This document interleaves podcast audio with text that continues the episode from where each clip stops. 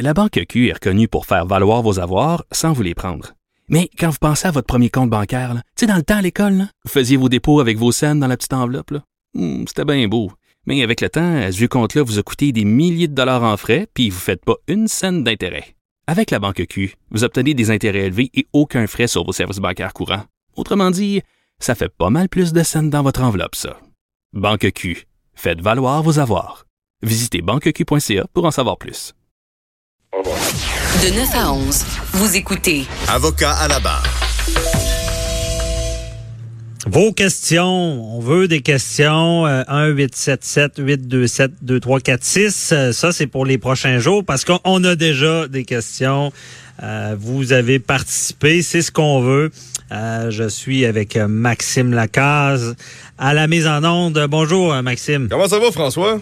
Ça va très bien, toi? Ah, ça va super bien. Bon, ouais, Ça plus de bien aller. ça doit, le téléphone dérougit pas, là. Ça dérougit pas, les textos non plus. Écoute, on a des centaines de questions, ça arrête pas. Notamment, on, on a va une de... devoir sélectionner dans Ben ce oui, cas. ben écoute, tu sais, on, on prend toujours les meilleurs, tu le sais, ça, hein? Ben oui. On a une question de Viviane, qui est une résidente du Cap de la Madeleine.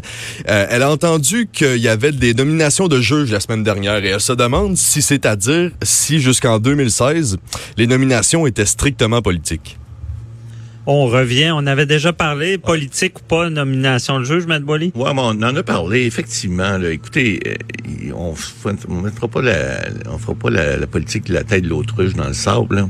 Mais 2016, c'est pas qu'on- 2006. Non, non, faut comprendre une chose. La loi a été changée avec l'arrivée des libéraux en 2015, en octobre, et puis ils ont changé le- la façon de nommer les juges. Donc, avant, c- maintenant, il y a un comité, on l'a expliqué la semaine dernière, je ne vais pas répéter tout ça, là, mais il y, a, il y a un comité maintenant qui est formé là, dans, dans 17 régions euh, du pays. Euh, il y en a deux au Québec, l'Est et l'Ouest, et Effectivement, les nominations, on a vu ce matin, là, euh, presque à la une, euh, Journal Montréal, Journal Ben, de Québec. Je vais lire la- la- d'anciens avocats de la presse et de, euh, et de Radio-Canada nommés par Trudeau. C'est ça la une. Là, Ouais, le- je comprends. ouais. Alors là, nommé par Trudeau, oui, parce que c'est le gouvernement en place qui nomme les juges. En fait, c'est pas Trudeau, c'est le ministre de la Justice, c'est David Lametti qui nomme. Bon. Ouais. Et là, évidemment, la, la- la- le, le titre, c'est c'est comme si M. Trudeau avait nommé, c'est pas lui qui nomme, c'est le ministre de la Justice, mais sur recommandation du comité. Et on a expliqué la semaine dernière que le comité a changé depuis 2016. Le comité maintenant qui est formé là de de, de, de, de- de personnes, de sept personnes en fait, qui sont des gens qui représentent le public, des gens qui représentent la magistrature, des gens qui représentent le barreau. Et euh, ce comité-là, d'ailleurs, n'importe qui peut euh, peut euh, euh, peut faire une demande pour y être. Euh, évidemment, il y aura un processus à suivre, mais il reste que ce comité-là agit d'une façon beaucoup plus, euh, je dirais, plus moins moins ouverte, je dirais, à la à la possibilité d'intervention extérieure aujourd'hui qu'à l'époque, parce que la question de, l'auditrice, c'était est-ce à dire que jusqu'en 2016, c'était des nominations à, à- à tendance politique? Ben, la réponse, malheureusement, c'est oui, parce que Effectivement, j'expliquais la semaine dernière qu'à qualité égale, un chum, c'est un chum, tu nommes les gens que tu connais, d'abord et avant tout. Et je vous dirais même, j'ajouterais même, dites-moi euh, quel juge a été nommé dans quelle région, à quelle date, et je vais vous dire qui ce qui l'a pistonné, en façon de parler, pour dire qui a pu influencer peut-être sa nomination. Pourquoi? Parce que comme, comme je l'expliquais la semaine dernière, et encore plus au fédéral qu'au provincial, le ministre de la Justice, souvent, euh, présentement, c'est M. Lametti, ça veut pas, c'est un ancien professeur euh, d'université, donc ça veut pas dire qu'il connaît tous les juristes à travers le Canada. Donc, qu'est-ce qu'il fait? Il y a un comité aviseur, maintenant, qui va le, euh, lui donner une liste de noms, et, et je disais la semaine dernière, je l'expliquais, c'est ce qu'on appelle la short list. Dans cette, la liste courte, dans cette liste-là, il y a, les gens vont nommer une dizaine de personnes, et là, le ministre va devoir nommer. Peut plus maintenant aller à l'extérieur de la liste, il va devoir nommer à l'intérieur de cette liste-là. Mais où il y a de l'homme, il y a de l'hommerie, on l'a déjà expliqué. Alors, il est évident que pour nommer à l'intérieur de cette liste-là, euh, ben, il faut d'abord y faire partie. Faut, faut faire sa demande. Il faut être nommé après ça par le comité aviseur et le ministre va nommer à l'intérieur de ce comité-là. Mais évidemment, ça n'empêche pas des personnes de l'extérieur de savoir entre les branches que quelqu'un a pu postuler. Bon, ben là, ce matin, on voit que euh, c'est des anciens avocats de la presse et de Radio-Canada. Radio-Canada est supposé être politique en passant. Donc, la, l'ancienne euh, directrice du contentieux de Radio-Canada est pas supposée avoir des accointances politiques. Enfin, est pas censé. La presse est un organisme qui est reconnu, bon, avec la famille des Marais, un peu plus de tendance libérale. On en convient que ça peut avoir un petit peu plus euh, une annotation d'avoir teinté le dossier, d'avoir nommé un bon libéral à, la Cour. Mais, on le répète, là, lorsque les juges sont nommés, qu'ils soient de tendance conservatrice ou libérale, après ça, puis vous l'avez dit euh, la semaine dernière, Maître Bernier, vous parliez de votre grand-père, une fois qu'ils sont nommés, euh, ces gens-là, ils appliquent le droit, et peu, importe, les allégeances politiques, là, ils vont... Mais d'ailleurs... Mais on l'a vu aux États-Unis, là. C'est qu'est-ce que ça fait...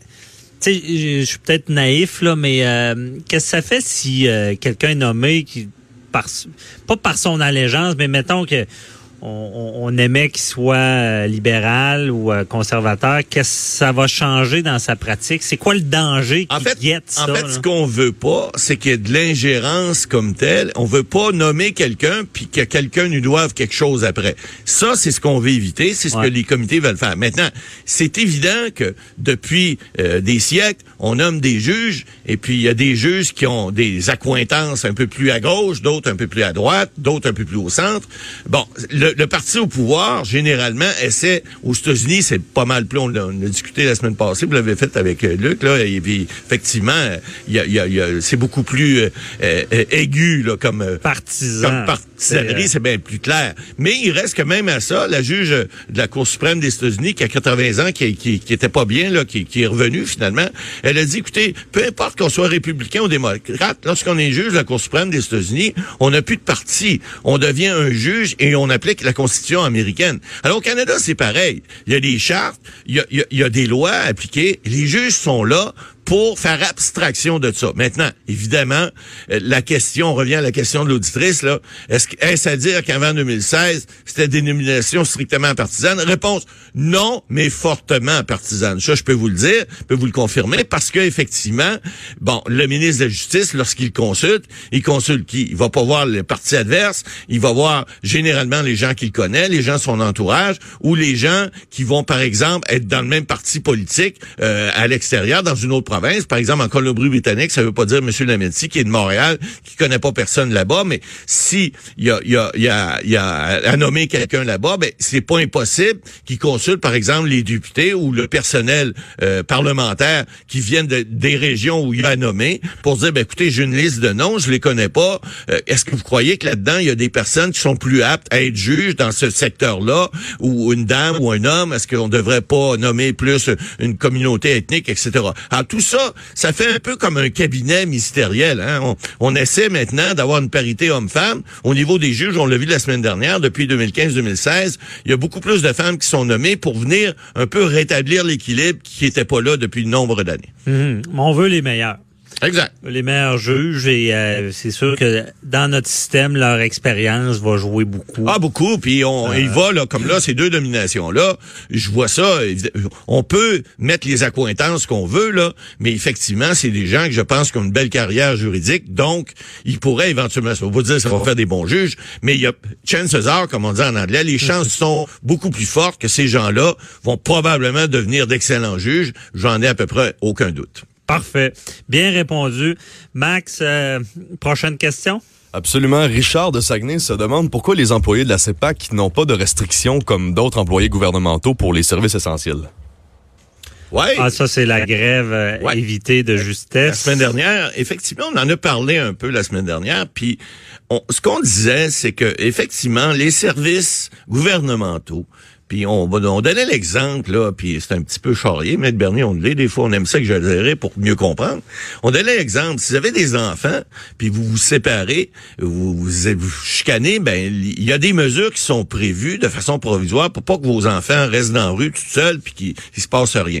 Alors, en matière de relations de travail, pour ce qui est des services publics, Moi, je pense que effectivement, des organismes comme la CEPAC et bien d'autres devraient faire l'objet d'une médiation obligatoire. Donc, les chicanes, de dire, puis, je pense que ça devrait s'appliquer à tout le monde, parce qu'on n'est plus à l'air ou dire, oh, ben t'es pas fin, ben je vais te faire euh, passe-moi l'expression, ça commence par C puis ça finit par R, pendant quelques temps. Fait comme ça, tu vas me donner ce que je veux. On est à l'ère où on devrait discuter, où on est à l'ère où on devrait utiliser des services qu'on a, style la médiation, ou encore une si on n'est pas capable de s'entendre, l'arbitrage. Au lieu de se tirer des roches, puis qu'on ait, euh, par exemple, un lockout comme on a vu à IBI, ou qu'on ait une menace de grève ou un début de grève qu'on a vu à la CEPAC, puis là, on prend la population en otage, puis on dit, ben là, vous allez pas avoir tel service. On le voit dans les hôpitaux. On le voit dans les, par exemple... Oui, mais là, il faut faire la distinction entre la CEPAC puis les infirmières et les policiers. L'impact d'une grève à la CEPAC, sans banaliser vacances, puis le, le, plein air, le camping, mais on s'entend-tu qu'il n'y aura pas de mort liée à ça? Là? On se comprend. Euh, mais c'est un service public. Les infirmières, s'ils sont pas là, il y a des morts. Exactement. Mais c'est un service public, je parle pas de mort. Je parle de dire, on est en 2019, on est au 21e siècle. Pourquoi il y a encore la vieille méthode de dire, ben là, tu veux pas me donner ce que je veux, m'a tiré les roches. Ben excuse-moi, là, on est à une heure, me semble qu'on peut se parler, me semble qu'on peut peut-être trouver des terrains d'entente. Sinon, il y a des mécanismes qui sont prévus dans les lois. Il y a de l'arbitrage obligatoire dans certains cas. Les policiers l'ont. Bon, euh, et, et, là, au lieu de, de, même chose pour l'employeur. Pourquoi l'employeur aurait le droit de dire tu veux pas accepter ma condition, je te fous dehors pendant six mois. Je, veux dire, je trouve ça ridicule à l'heure où on est, qu'on ait encore ces droits-là. Je dis pas que le droit de grève est pas un droit légitime, mais je dis que c'est comme dépassé comme méthodologie.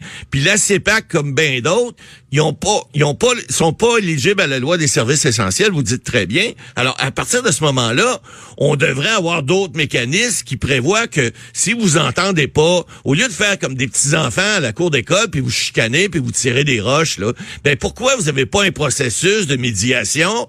Et si ça marche pas, ben il y aura de l'arbitrage comme ça se fait devant tous les tribunaux pour le monde qui s'entende pas. On dit pas aux voisins, hey, tu tu t'as mis ta clôture trop haut, pas de problème, m'a te la rasé, mon ami, puis m'a te la peinture en noir, puis m'a te la... Tu sais, Mais moi, je suis d'accord. Mais Matt Boily, dans, dans votre discours, là, vous oubliez euh, l'humain, l'humainerie, la, la, la... Oui, mais... Euh, parce que dans toute négo... Oui. Même, euh, je fais, la blague avec nos enfants. Là, des fois, ils sont forts en égo. Euh, puis on essaie d'avoir une force. Euh, si on, si avec notre enfant, on dit il y aura une conséquence, il n'y en a jamais, ben on négociera pas fort. Bon, c'est vrai. À, l'inverse, ce qu'on voit, malgré le sérieux des choses en droit du travail, je pense au droit international aussi, il y a toujours, toujours des rapports de force et à égalité dans la bonne entente, il y a toujours un qui va essayer de tirer sa couverte sans qu'on s'en rende compte. Et en plus, moi, le fléau de tout ça, là, je, vais, je, vais, vous le dire, c'est l'orgueil. L'orgueil de la personne qui est en charge au dossier, qui veut se justifier devant ses patrons, disant qu'il a fait le meilleur qu'il pouvait et a eu le plus qu'il pouvait. Mais ça, c'est problématique. Peut-être, mais euh, je, je suis pas d'accord avec vous parce que pour une simple et bonne raison, moi j'ai toujours dit qu'il n'y a pas une guerre qui est justifiée. À part payer, ah, à part, à part les, ceux qui font de l'armement, là, il n'y a pas de guerre de justifiée. Alors, pour moi, les moyens de pression, c'est comme une petite guerre. Puis je me dis, pourquoi aujourd'hui, on voit, par exemple, il y a des griefs. Les griefs sont entendus par des décisions arbitraires, c'est final. À moi, on a vu tout à l'heure, des fois, on peut aller en évocation, tout ça, mais il reste que, il y a des façons de faire qui font qu'aujourd'hui, on essaie de pas aller en guerre pour rien. Ben alors, moi, je, je, je, constate que les services essentiels dans certains endroits T'aurais pas besoin d'avoir un service essentiel, tu aurais juste avoir une médiation obligatoire, puis le, le, le petit, le, le petit la petite main, ça, ça, la petite main, la petite tape ses mains là qu'on devrait faire, ça devrait dire si vous entendez pas en médiation, on va aller en arbitrage. Puis qui dit arbitrage dit des fois décision qui peut être défavorable d'un côté ou de l'autre. Alors, ça ferait comme n'importe quel litige. Et là-dessus, je vous donne raison. Ne prenons pas le public en otage. Ben ça, je suis d'accord, peu importe le domaine. Merci beaucoup, Matt Boily. C'est tout le temps qu'on avait. Euh, puis, euh, je vous souhaite un, un beau week-end, bonne fin de semaine. Euh, oui, moi, je quitte. OK. Et euh, restez là, on parle avec Luc La Liberté, Mother, qui a témoigné. À tout de suite.